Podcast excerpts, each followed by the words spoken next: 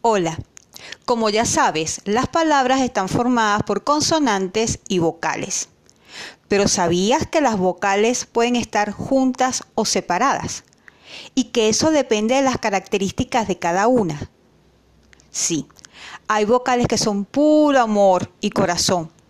Y hay otras que buscan demostrar que son fuertes y guerreras. Todo eso y más lo podrás descubrir en este podcast.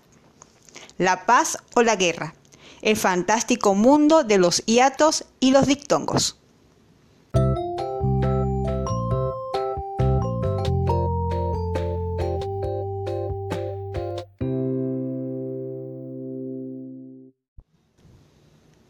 Bienvenidos a nuestro primer episodio.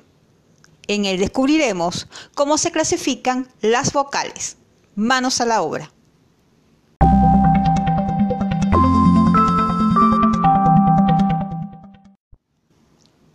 Las vocales son letras con sonido A, E, I, O, U.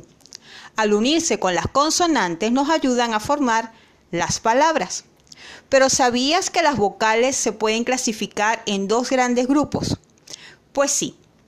Hay unas de ellas que se llaman vocales fuertes o abiertas. Y esto se debe a que para pronunciarlas debemos abrir un poquito más la boca y su sonido es fuerte. Ellas son A, E, O. Podemos imaginarlas así como unas vocales guerreras o soldados con escudos, espadas, lanzas y cascos. Todo el tiempo buscan demostrar quién es la más fuerte. En cambio, hay otras vocales que pertenecen al grupo de las débiles o cerradas. Ellas son la I y la U. Son puro amor y corazón. Son tranquilas y pacíficas. No buscan demostrar fuerza, solamente reparten cariño y amor.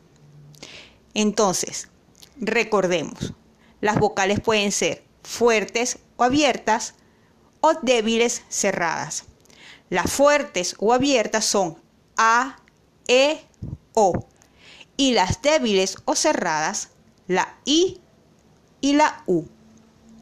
Busca papel y lápiz. Vamos a hacer unos pequeños ejercicios.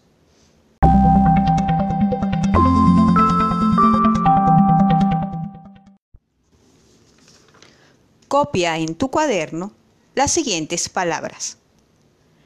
Acuático. Miércoles. Murciélago. Miau. Camaleón.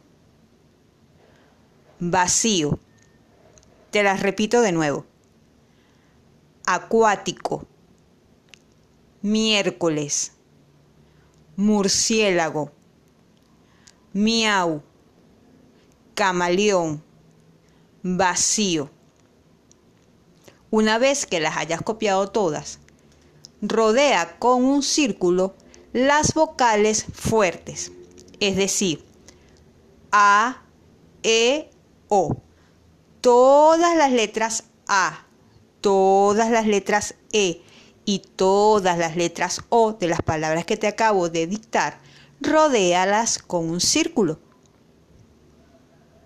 Cuando hayas terminado de rodear con un círculo las vocales fuertes, subraya las vocales débiles, es decir, subraya todas las letras I y todas las letras U.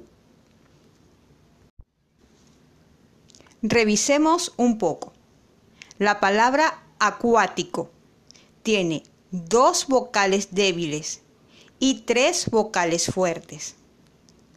La palabra miércoles tiene una vocal débil y tres vocales fuertes.